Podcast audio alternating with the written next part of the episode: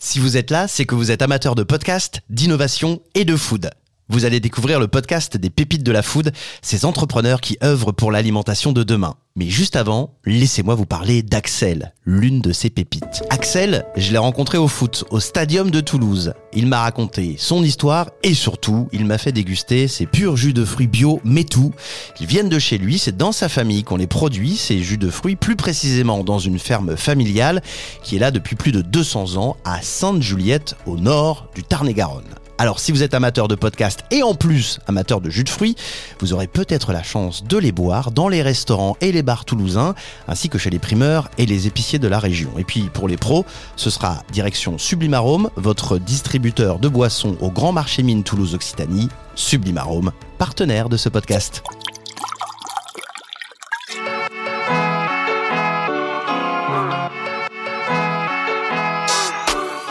T'aimes pas le boulgour, t'aimes pas le tofu, on peut plus rien te préparer. Si tu préfères aller bouffer dans les fast-food et manger leur Bien manger, c'est important. Brian, aujourd'hui nous allons préparer le navarin de veau aux petits légumes. Y a rien de tel pour se faire une bonne santé. Alors, sera-t-il possible dans l'avenir d'assurer ce que l'on appelle la sécurité alimentaire pour tous les habitants de la planète? Moi, je nourris des millions de personnes. Et demain, je nourrirai peut-être la Terre entière. Vous avez déjà entendu parler du panel? Non, à part le poisson pan. Bonjour à toutes et à tous et bienvenue dans le podcast Les pépites de la food. Je suis Julien Vigier, journaliste gourmand et ensemble on va découvrir les femmes et les hommes qui innovent aujourd'hui pour l'alimentation de demain. Il fabrique des cookies sans beurre, elle fait pousser des légumes à la verticale sur le toit des immeubles, il récupère les déchets des restaurants pour en faire de l'énergie. Suivez-moi dans cette série d'entretiens souriants, passionnés et inspirants avec ces pépites. C'est parti. Bonjour Manon. Bonjour.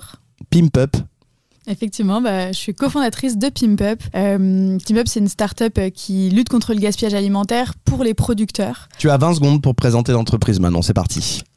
Donc euh, Pimp Up, c'est une entreprise à mission qui aide les producteurs à valoriser tous les produits qui sont euh, un peu imparfaits, qui sont biscornus, qui sont en surplus, euh, sous la forme de paniers anti-gaspi qu'on livre à des particuliers. Donc euh, sur notre site internet, on peut commander euh, des paniers Pimp Up et se faire livrer chaque semaine des produits comme ça qui sont sauvés du gaspillage. Alors au début de tout, Manon, il y a forcément une idée. Tu sais, c'est le moment ici euh, du podcast Les Pépites de la Food où on pense tout de suite à Steve Jobs, voilà, et, son garage chez lui aux États-Unis. C'est là que tout a commencé. Pour pour Pimp Up et pour ton expérience et ton histoire personnelle, c'était quoi ce jour-là? À partir de quand tu t'es dit je vais me lancer dans l'entrepreneuriat et dans cet entrepreneuriat là C'est une bonne question et c'est marrant parce que chez nous, euh, donc avec Anaïs, qui est mon associée, qui est avant tout une amie à moi, c'est à deux qu'on a vraiment créé Pimp Up. Euh, bah, il y a eu vraiment ce moment, cette, même c'était pas une journée, c'était une, une heure, une minute, un message qu'on Je s'est suis envoyé. persuadé que tu t'en souviens précisément. Voilà, exactement. Ouais. Et hum, du coup, euh, nous, on s'est rencontrés à l'école. Euh, on a eu l'occasion en école d'ingé de faire un stage aux États-Unis. Toutes les deux, on n'était pas dans la même ville. Moi, j'étais à San Francisco, elle était à Phoenix. Mhm. Et euh, on s'est retrouvés, étant donné qu'on était dans le même pays euh, pendant cette période-là. Et hum, on avait un projet de colloque à notre retour en France. Euh, on discutait un peu des différentes solutions pour faire ses courses. On voulait mettre plus d'impact dans notre quotidien sur tous les aspects euh, de notre Alors toi, consommation. tu es aux États-Unis, tu penses à revenir en France, à trouver une coloc, et tu penses à comment on va faire les courses. Alors ça, ça c'est assez, Ouais, ouais, ouais, assez bah, étonnant quand même. C'était, on, on était suffisamment avancé dans le projet de la coloc euh, parce que de toute façon c'était une expérience euh, à durée déterminée aux États-Unis. C'était un stage de six mois euh, avec un moment où il allait falloir rentrer et faire le master. Et le master était à Montpellier et il y avait un projet de coloc avec Anaïs qui Et allait toujours aussi cette être à foutue Montpellier. question, mais comment on va faire les courses? Et, et non mais des trucs très pratico-pratiques genre bah on était en, en recherche d'appart donc des visites d'appart à distance en visio des trucs comme ça qui sont venus au fur et à mesure euh, après le choix des chambres euh, qui comment on s'organise pour euh, les loyers et ben il y a le choix de voilà les bons plans pour faire ses courses et il se trouve que moi à San Francisco dès mon arrivée j'étais dans une coloc qui, qui faisait déjà ses courses avec un truc qui s'appelle Imperfect Foods et c'était des box anti-gaspi euh, que de Nourriture produits imparfaite, hein, pour ceux qui Voilà. ne parlent pas allemand. Exactement. Et pas que des fruits et légumes d'ailleurs, beaucoup d'autres produits. Enfin, je pouvais faire vraiment toutes mes courses comme ça et j'ai trouvé ça juste génial. J'en ai parlé avec Anaïs, vraiment un peu comme ça, euh, plus euh, partage de bonnes idées avec Anaïs et d'ailleurs les, les trois autres personnes de la coloc. Et, euh, et ça a un peu fait tilt en écrivant ce message. Je me suis dit, mais c'est tellement cool ce truc. Est-ce que ça existe en France? Donc j'ai commencé mes petites recherches instantanément après ce message sur Internet Mm. et je me suis rendu compte que ça n'existait pas, qu'il y avait voilà, des volumes de fous de produits chez les producteurs qui n'arrivent jamais dans nos assiettes parce qu'ils ne rentrent pas dans les circuits classiques de distribution. Et c'était encore le cas en France. Alors moi Donc ça, moi, j'ai c'était, l'impression quand même que euh, ouais. on réhabilite le légume moche, c'est-à-dire qu'on le met à la vente, mais toi Ouais. ce que tu fais ça va bien au-delà en fait. Toi tu, tu le rends euh, beau. Ah bah moi, je le pimpe. C'est pour ça, ça vient de la pimp up. Mais pour, euh, pour finir la petite histoire, tu vois, on s'est pile à ce moment-là où il y a eu un genre de tilt dans ma tête et ça, je pense que ce sujet anti-gaspi, valoriser des produits tels qu'ils sont, euh, ça a fait écho avec des, sujets euh, liés à, l'enfance. Mes grands-parents m'ont un peu éduqué comme ça. euh, Donc euh, il y a eu pas mal de sujets comme ça. Et en fait, il se trouve qu'Anaïs, de son côté, elle était à Phoenix, donc aussi aux États-Unis. Elle aussi, elle s'est mise à faire des petites recherches sur Internet et deux heures après, on s'est envoyé un message en disant mais Anaïs, je crois que ça n'existe pas. Euh, et on était un peu int- intéressé par l'entrepreneuriat. On allait commencer une nouvelle vie dans une nouvelle ville. Non mais Et là, on attends, s'est dit, ce, qui on s'est passé, ce qui s'est passé là, c'est que l'entrepreneuriat, c'est venu parce que en fait, vous vous vous êtes dit, on tient une idée. Et je pense que tout Ouais. le monde devient entrepreneur à ce moment-là. Si, parce que tu t'es dit, je tiens une bonne idée, on va se Ouais. dire les choses. Qui a fait écho Ouais. à des trucs forts internes? Tu vois, moi, j'ai parlé plutôt de. On va parler de la food, on va parler de d'où ça nous est venu, pourquoi ça m'intéresse. Euh, Il y a un vrai sujet impact dans, dans ce qu'on fait. Nous, on veut sauver un million de tonnes de nourriture du gaspillage. Euh, on veut le faire parce que le gaspillage alimentaire, ça a un impact écologique énorme. Et on veut faire en sorte d'amener un monde meilleur pour le, le futur, les futures générations. Il se trouve que à cette période-là, Anaïs, elle avait une sensibilité écologique un peu plus marquée que moi à cette époque-là. Et elle, pour elle, c'était un vrai, vrai, vrai moyen de Mhm. mettre de l'impact dans son quotidien. Tu vois, c'était, il y avait, c'était aussi, c'est vraiment drivé Alors par cette. elle, elle a dû sauter au plafond parce que c'était sa conviction et en plus, elle a trouvé la bonne idée. Donc Ouais. c'est génial pour elle. Super. Tu l'as accompagnée comme ça. Tout de suite, vous êtes rentré. euh, on a compris qu'il fallait rentrer aux États-Unis après six mois pour passer le master. À ce moment-là, euh, la vie, elle, la vie qui normalement est banale, c'est-à-dire revenir, euh, passer, passer le master, continuer les études, bah, euh, elle est plus du tout la même parce qu'on a euh, cette, euh, cet entrepreneuriat qui, qui, nous, qui nous susurre à l'oreille. Euh, Vas-y, va voir un comptable.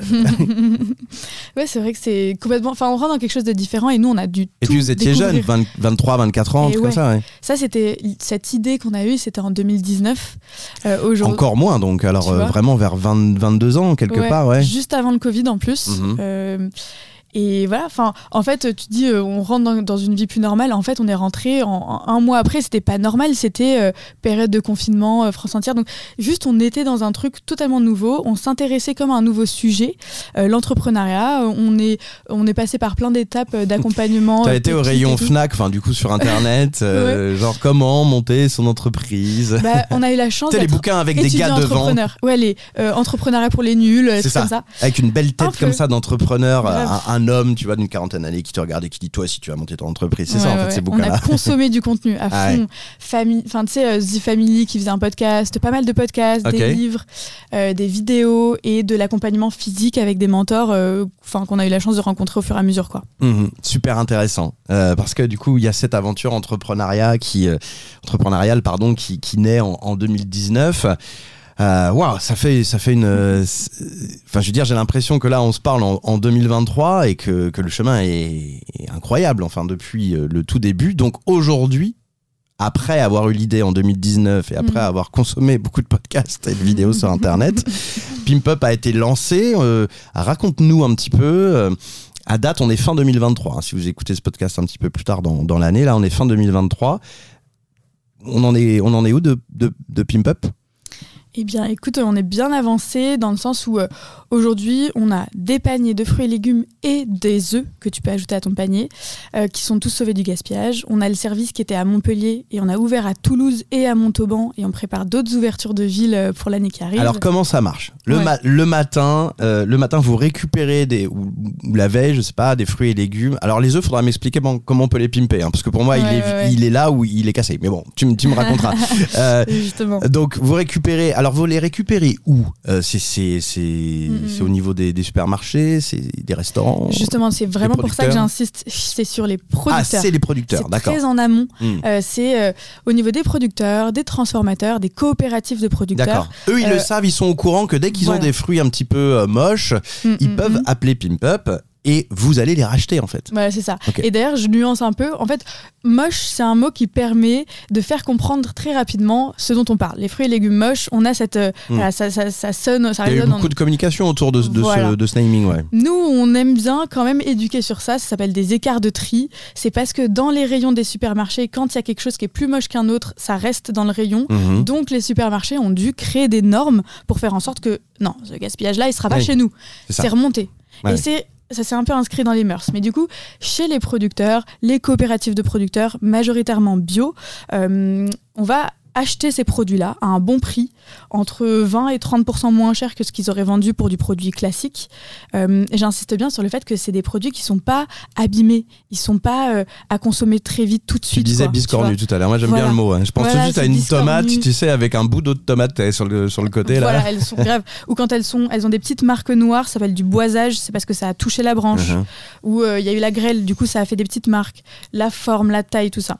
Et hum, ces produits-là, ils ont une, une valeur, ils sont aussi bons que les autres en termes de goût, euh, et il n'y a pas de raison qu'ils soient vendus à moindre prix. Et surtout, nous, on veut vraiment que dans le fond, notre démarche soit bonne. On veut que le producteur il soit rémunéré correctement. On veut pas qu'il vende à perte cette production-là qui est aussi bonne que les autres. Oui, c'est-à-dire Pimp Up arrive pas en sauveur, genre, euh, Hey, on, Voilà. on va vous aider, euh, on va vous sauver, parce que de toute façon, ces, ces- ces produits-là, vous pouviez les Ouais. jeter avant, donc ouais, y a pas de mission Voilà. comme ça. On veut pas abuser de la situation, on veut la Mm. modifier dans profondeur pour changer la manière dont le système alimentaire fonctionne à ce niveau-là. Et peut-être qu'ils soient moins flippés aussi, les producteurs, de se dire Ouais. Ah, j'ai en- j'ai encore eu des produits un peu biscornus, bah là, c'est bon, je vais pouvoir peut-être les, vendre. ouais. Mm. Parce que comme on fonctionne, nous on est en contact avec des centaines de producteurs via les coopératives, tu vois, beaucoup de producteurs, alors que chaque semaine dans nos paniers, il y a plutôt les produits de 3 à 4 producteurs. En fait, ça nous permet et ça permet aux producteurs d'avoir cette flexibilité. On peut répondre à des besoins plus ponctuels de producteurs qui nous contactent parce que un peu one shot, euh, il y a eu euh, un- une annulation de commande d'un de leurs fournisseurs et du coup, euh, bah ils se retrouvent avec un- un- une grosse palette de des tonnes de produits sur les bras. Là, il faut les valoriser vite dans la semaine et donc Pimp Up va pouvoir répondre à ce besoin-là. Ou alors, avec des producteurs avec qui c'est plus régulier, on achète régulièrement leurs écarts de tri, les œufs trop petits, les œufs trop gros. D'accord, donc c'est ça les œufs biscornus. Ouais. Ou les œufs, c'est très timé pour le coup, c'est Ouais. plus, ça se rapproche aux produits frais. d'accord. Tu Et peux aussi coup, les euh, prendre en, en DLC, entre guillemets. assez euh, courtes. c'est- Ouais, Voilà. d'accord. Et, et comme les clients de toute façon les reçoivent le lendemain, euh, c'est consommé direct, euh, Mhm. donc il n'y a pas de souci. Donc ça c'est la première étape, les producteurs, transport d'approvisionnement, donc on fait livrer la marchandise, on fait livrer, on ne demande pas au producteur de lui prendre son camion et de venir faire le livreur, c'est pas son métier, Ok. c'est ultra important, c'est un des problèmes de la Mhm. filière alimentaire. On les fait livrer dans euh, l'atelier de préparation de commandes de Pimp Up de chaque ville, euh, donc Montpellier, Toulouse. Mhm. Et c'est des chantiers d'insertion. Donc là, c'est des personnes euh, écartées de voilà, socialement de l'emploi, pas que des personnes sorties de prison, hein, c'est souvent le Accident premier de la truc. vie, on va dire. Accident Ouais. de la vie, Mm. plein de trucs, plein de trucs. Et donc euh, ces gens-là, ils sont super contents de pouvoir faire des paniers euh, chaque semaine. C'est beaucoup plus agréable pour eux que d'autres types d'activités qu'on leur demande de faire de temps en temps. Ils préparent les paniers Pimp Up et ensuite euh, il y a des livreurs de dernier kilomètre. Là en l'occurrence c'est le la poste, les, les postiers et la poste qui livrent les paniers Pimp Up dans nos 120 points relais partenaires dans les deux villes. D'accord, ça c'est le dernier kilomètre. hein. C'est ça, des fois Voilà. c'est aussi un sacré challenge. Et comment ça se passe? Il y, a, il y a une solution technique, techno qui a été mise en place euh, pour que les producteurs, par exemple, puissent rentrer en contact euh, avec vous quand ils ont des invendus? Parce que là, attention, il ne s'agit pas de remplir un petit tableau Excel Mhm. ou de passer un coup de téléphone. J'imagine que pour gagner en rapidité, il a fallu aussi se mettre à la tech, quoi. Complètement. Euh, c'est une bonne remarque. Le pivot entre tout ça et ce qui permet en fait à nos clients d'accéder à cette offre, c'est un site internet, euh, c'est euh, pimpup-antigaspi.fr et là Mhm. tu peux passer commande. Euh, tu as ton espace client en tant que client pour gérer tes futures commandes. Tu as Ok. la, de la visibilité sur les 12 prochaines commandes. Et les que producteurs aussi utilisent ça, mais Voilà. version euh, pro, quoi. c'est c'est une des étapes de développement. En tout cas, il y a effectivement toute une partie qu'on appelle un back office aussi, qui Mhm. nous permet à nous, en tant qu'équipe Pimp Up, de gérer toutes ces commandes, de acheter les bonnes quantités en fonction du nombre de commandes. On, prévoit à l'avance sur les 2-3 prochaines semaines à, à 5% près le nombre de commandes qu'on va avoir et du coup on peut avancer au producteur à l'avance les volumes à commander. Tout ça c'est effectivement des trucs euh, ultra importants. Euh, on pense que en fait la tech pour, euh, enfin, la tech au service du circuit court, donc euh, à la notion de seul intermédiaire entre producteur et consommateur, la tech au service de l'anti-gaspi, du sourcing, de l'approvisionnement, c'est clé. Mhm. Et donc, c'est ce, enfin, c'est quelque chose sur lequel vraiment on investit beaucoup. euh, c'est un peu notre sensibilité personnelle aussi. euh, avec Anaïs, on est ingénieur data à la base. Donc, tu vois, on, on a, on a vu comment euh, mettre, l'analyse de données, euh, l'optimisation de la donnée, euh, la- l'apprentissage du flux, etc., peut servir notre cause. C'est la première fois que je rencontre quelqu'un qui a fait des études de data et qui du coup maintenant fait un métier concret. Habituellement, Ouais, j'arrive pas à trop, comprendre ce qu'ils font. J'adore, c'est trop bien. J'ai franchement un alignement de planète. euh, C'est pour ça que c'est. Je pense qu'on est encore là-dedans avec Anaïs, tu vois. C'est cet alignement de planète entre sensibilité perso, le sujet qui nous tient à cœur, la food, le producteur, de l'humain, des gens sympas. Enfin, quand même, on est bon vivant dans la food. Tout ça fait que, euh, je- enfin, vraiment, je rêverais pas meilleure euh, première euh, expérience entrepreneuriale, quoi. On s'était dit rendez-vous dans dix ans. Même jour. Allez, on va se donner rendez-vous bah, dans 10 ans, justement. On sera en 2033 et Pimp Up euh, sera où? Sera partout Bah, dans le monde. Euh, ouais, Non, pas aux États-Unis parce qu'il y avait déjà, y a Ouais. déjà ça. Ouais, exact. Nous, on, on veut sauver un million de tonnes Ouais. euh, en France et en Europe, au super. stade de la production et de la transformation, donc chez les agriculteurs. Et hum, ouais, en Europe, il y a du boulot. hein. Il faut en fait convaincre euh, Ouais. chaque producteur que le truc existe et que c'est une bonne solution pour eux. Mm, mm, Là, ça a l'air facile quand tu le présentes. Tout le monde va dire mais c'est génial. Sauf qu'il y a plein de producteurs euh, qui ne sont pas encore au courant et qui sont sursollicités de plein de choses. Il Mm. faut aller les voir quoi un par un. Faut communiquer massivement. Faut faut inséminer en fait l'idée. C'est ça. Ouais, faut se faire connaître. euh, faut par étape euh, se développer aussi territorialement parlant parce que ça, enfin finalement les agriculteurs euh, entre eux, il y a un vrai, c'est un petit monde finalement, tu vois, il y a un vrai Mm. effet de bouche à oreille euh, qui fait qu'une fois qu'un système fonctionne à Montpellier, à Toulouse, à Montauban il y, a un, y a un effet de bouche à oreille où aujourd'hui on a des contacts de producteurs régulièrement sans C'est ce qui a avoir pu fonctionner pour les Too Good To Go par exemple. euh, C'est une Sûrement, exactement. Forcément, chaque Les bons boulanger plans, a dû. euh, Exactement. voilà, ouais. exact. Ok. Mm, Et puis il y a- voilà, Too Good To Go a aussi euh, aidé à évangéliser, Ouais. tu sais, ce sujet anti-gaspi auprès de les distributeurs, les commerçants, Ouais. les boulangeries. Euh, et bah du coup, les producteurs maintenant ont cet exemple en tête et ça aide, je pense, ça nous aide nous de ce sujet-là.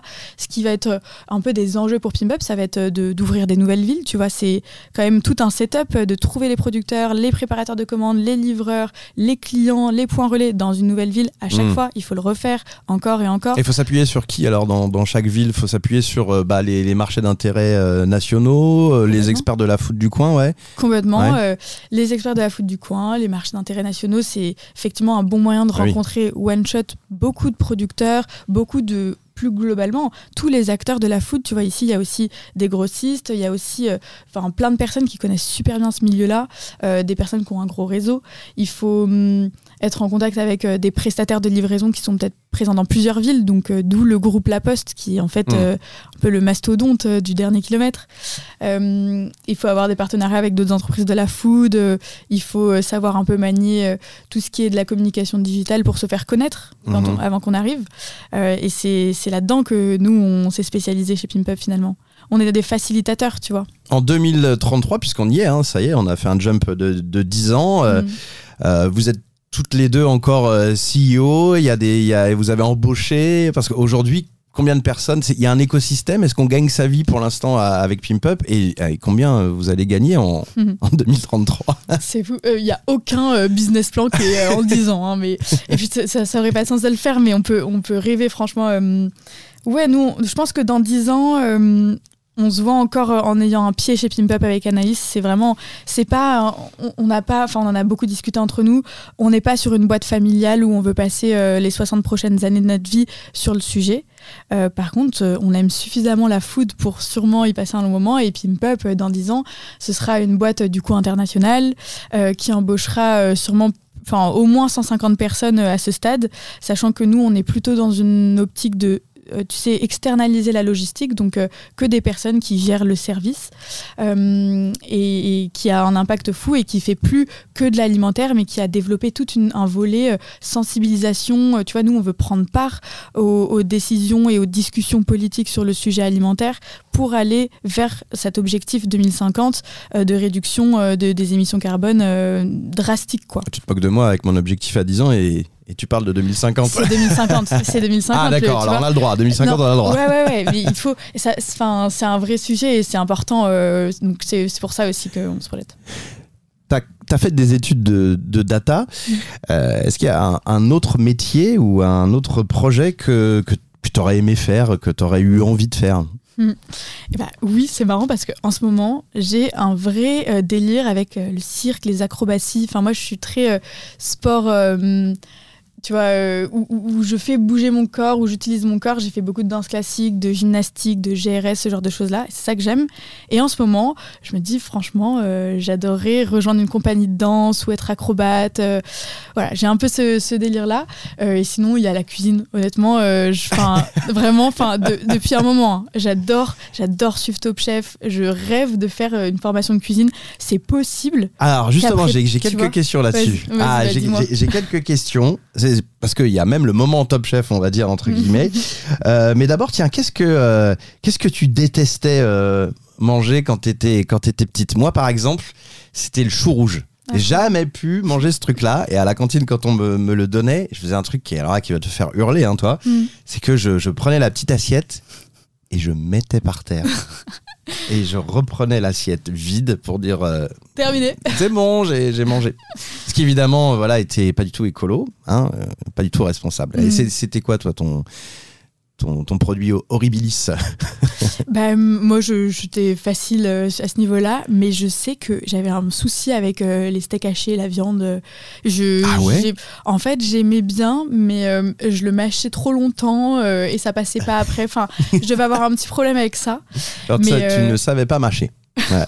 Non, bah, si, si, trop bien, justement, trop, trop. Oui, Euh, c'est ça, voilà. Voilà. Mais hum, tu vois, typiquement, c'est marrant parce que je pense que l'éducation enfin, dont j'ai- que j'ai mentionné rapido de mes grands-parents, moi, j'aurais jamais hurlé sur la moindre, euh, tu vois, petite limace ou petit trou dans une pomme ou quoi, parce que je passais mon temps avec ma mamie à ramasser les produits qui étaient tombés des arbres parce qu'ils sont paysans, ils ont des, des Mhm. terres et tout dans la Drôme. Et. euh, Ma grand-mère, elle ne veut absolument pas laisser une miette par terre. Donc, il faut ramasser tous ceux qui sont tombés parce qu'ils sont trop bons. Et il fallait passer des heures à trier euh, pour rattraper un quart de poire parce que tout le reste était soit moisi, soit habité, etc. Mais du coup, ça m'a vachement ouvert les chakras à ce niveau-là. En ville, on voit pas trop. Euh, Non, tu vois, quand on a- voilà. Et, c'est- et pourtant, c'est pas mauvais. Et c'était effectivement les produits. Mais tu as raison, de toute façon, les, ils sont trop sucrés et pouf, ils tombent. C'est le, Voilà. c'est le principe même de, de la nature. Ok. Donc, bah, pas forcément d'objets interdits ou Mhm. d'objets horribles, mais vraiment le steak haché. bah tu vois mais je trouve que ça fait enfin finalement euh, moi je suis aujourd'hui je suis flexitarienne. J'essaye j'a- j'aime la viande maintenant et j'ai pas de problème pour la mâcher normalement. Mais euh, ça peut-être tu vois c'était une manière pour moi d'exprimer ce, ce sujet là l'ancienne euh, de voilà faire euh, faire attention à ce que je mangeais. J'étais vorace de légumes et la viande ça passait pas. Et quand tu vas aujourd'hui au restaurant, il y, a un- il y a un péché mignon, il y a euh, un coup de cœur euh, food. ouais bah euh, alors c'est fou de boisson parce que moi j'adore prendre les accords mets et vins Je trouve D'accord. ça incroyable. Euh, et souvent, d'ailleurs, tu as le choix entre plusieurs accords mais 20. Donc, s- quand je vais avec une autre personne, on essaie de, tu vois, de s'arranger pour tester un maximum de trucs à la carte. C'est vrai qu'il y a eu l'étape du café gourmand qui a un peu changé le restaurant. On Mm. s'est dit, ah, il y a enfin un truc sympa en dessert qui est pas trop lourd et tout. Et ensuite, il y a eu l'étape de l'accord mais 20 Mm. où on se dit, ah, c'est bon, je suis pas obligé de prendre une bouteille entière, une entière Ouais, de, vin rouge ou de vin blanc euh, qui s'accordera pas. Donc, ouais, accord mais 20, c'est super. ouais. Voilà, complètement. Et en food, euh, je pense, je suis plus salée. euh, J'aime bien. Enfin, tu vois, on est à Toulouse en plus. euh, tous les plats à base de canard, quand même. Tu vois, je me permets plus quand je suis au resto qu'il va y avoir un bon plat préparé, euh, de prendre, euh, tu vois, un bon magret de canard, euh, quelque chose comme ça. Moi, c'est les bouillons. Sais, les bouillons Mm. ou, les, ou les sauces, mais, mais pas les sauces vraiment à l'ancienne, lourde, tout, ce Mm. qui, tout ce qui est bouillon, gingembre, euh, ces, ces, ces choses-là, c'est, ça c'est pas mal. Ouais, Des choses qu'on a du mal à faire à la maison parce que ça prend du temps, il faut une sacrée technique, tu vois. Les sauces encore ça peut aller, mais euh, les bouillons, je sais pas, métier restaurateur, je sais pas comment vous faites des bons bouillons, dites-le moi, mais en tout cas c'est, c'est, Ah mon, bah, c'est mon petit plaisir. T'as été voir euh, le- La Passion de d'Odin Bouffant qui est au ciné en ce moment? C'est un Ah. film sur la, l'aliment. Enfin, Moi, la, je n'ai la pas entendu la- parler du tout de ce film. Fr- Bah, moi non plus, j'avais pas entendu, mais on cherchait un truc à aller voir avec Lola euh, qui, qui est Respocom chez ouais. Up et on allait voir ça. Et en fait, mais c'est de la grâce de la cuisine en fait. Il y a, il y a eu des, des critiques euh, Maintenant plus c'est ou un film euh, français. C'est un film français euh, avec euh, des acteurs dont je vais pas retrouver le nom forcément, mais qui raconte euh, l'histoire d'un Mais tu sais mec si euh, cet acteur qui jouait dans oh attends je vais retrouver mais la série qui est pas oh bon bref tu verras. Oui, euh, ultra connu en plus. euh, il a déjà joué des, tournées des films avec Virginie Efira, tu vois, typiquement. Mais il n'y a pas Virginie Efira dans le film. Et euh, c'est un, Allez-y vous ne verrez pas Virginie Efira. c'est un gastronome euh, des années, tu vois, du, du 19e siècle qui a sa, qui est un peu en in love avec sa cuisinière, parce qu'à l'ancienne, il y avait des cuisinières euh, dans chaque maison. Et euh, il, il cuisine, enfin vraiment, c'est, t'as une grosse partie du film où il n'y a pas de parole et c'est juste la beauté des images, des casseroles, des façons de faire de, euh, du, enfin, du 18e siècle, de la, de la grande cuisine française. Et il y a des moments, ils font des, des sauces avec mais 20-25 étapes et le truc a l'air juste somptueux quand ils le mangent parce que tu les vois aussi manger. Et hum, si t'aimes la food, euh, je pense que c'est un, un truc euh, qui fera kiffer. Ok. Faut pas avoir faim par contre. Alors c'est dommage j'aime Virginie Efira mais apparemment elle n'est pas dans le film. hein. Ouais, mais Non, je plaisante. Non ça a l'air Si, très j'aime très bien. cool. Tu me rappelles euh, justement le titre du film? La passion de Dodin bouffant. Alors, on a la dernière question dans euh, le podcast des pépites de la food, qui est justement la question pop culture, ce qui est une recommandation sur tout ce que tu veux, mais absolument pas de la food. Mm. Donc, toi, tu m'as parlé d'un d'un film, là, juste un instant. Mm, Bon, c'était un film de food, donc ça ne rentre pas. Non, je suis désolé, je suis intransigeant, l'arbitre a dit, euh, a sifflé. Donc, une autre recommandation de tout ce que tu veux, mais qui n'est pas de food. On t'écoute, Manon. Bah, je vais parler, je pense, d'une expérience que j'ai faite il y a pas longtemps. Ça s'appelle The Week, comme euh, une semaine. Et c'est une expérience à faire en groupe pour euh, découvrir en plus en profondeur et se sensibiliser sur les, sujets un peu du réchauffement climatique et les enjeux climatiques, mais avec un prisme vraiment pris sur les solutions, comment on peut faire ensemble et ouvrir à la discussion. Et c'est ultra bien fait quand tu sais, on, souvent on connaît le sujet, on est plus ou moins sensible, mais on n'a pas envie d'être un peu le, la personne un peu hystéro-écolo de, de son groupe à amener le sujet tout le temps sur la table, on ne sait pas comment l'amener. Et là, c'est super bien fait et surtout, ça ouvre des discussions avec ton groupe très profondes en fait. C'est eux qui accompagnent un peu à ça. Moi, je l'ai fait avec ma famille en l'occurrence. Euh, et dans cette famille, euh, on est on n'a pas l'habitude de s'exprimer sur ses émotions, ce qu'on ressent, enfin voilà, un peu français, tu vois. Ok, ça dure, et ça dure combien de temps? Et bah, ça va faire sur une semaine, D'accord. trois documentaires d'une heure chacun, avec à la fin de chaque documentaire une micro-vidéo qui t'aide à lancer petite D'accord. discussion de groupe. Ok, ok. Et c'est un, Un truc un peu immersif. euh, un peu immersif. Tu peux le faire à, à distance ou pas. Et euh, du coup, euh, il faut aller regarder sur le site internet de The Week. Ok. Et C'est la recommandation de Manon Panuco qui est donc à la tête avec Anaïs de Pimp Up. Pépite donc de la food. Vraiment félicitations. On a tout bien compris comment ça fonctionnait. On récupère du biscornu et ensuite de ça c'est livré euh, chez le, chez le particulier. Le site, tu le rappelles pimpup-antigaspi.fr. Quelques réseaux sociaux, j'imagine, vous êtes Ouais, présents. Facebook, Instagram, LinkedIn. euh, Ouais, on peut trouver. Nous, on répond même à tous les messages. Donc, si vous nous contactez via email aussi, on vous répondra. Vous avez besoin de quoi maintenant? Eh bien, on va bientôt recruter pas mal de personnes sur 2024. Donc, Incroyable. voilà, n'hésitez pas à Super. aller regarder Quel un peu profil ce. Euh, bah, les, les personnes le sauront euh, enfin, bientôt ça, quand ça sortira. Voilà, c'est très mystérieux. Non, Ah. un, peu, un peu tous les sujets liés à hein, Donc, euh, Et si j'ai un CV biscornu, je peux aussi postuler eh, mais on prend oui. surtout les CV Discord. Ça, c'est une pépite. Merci beaucoup, Manon.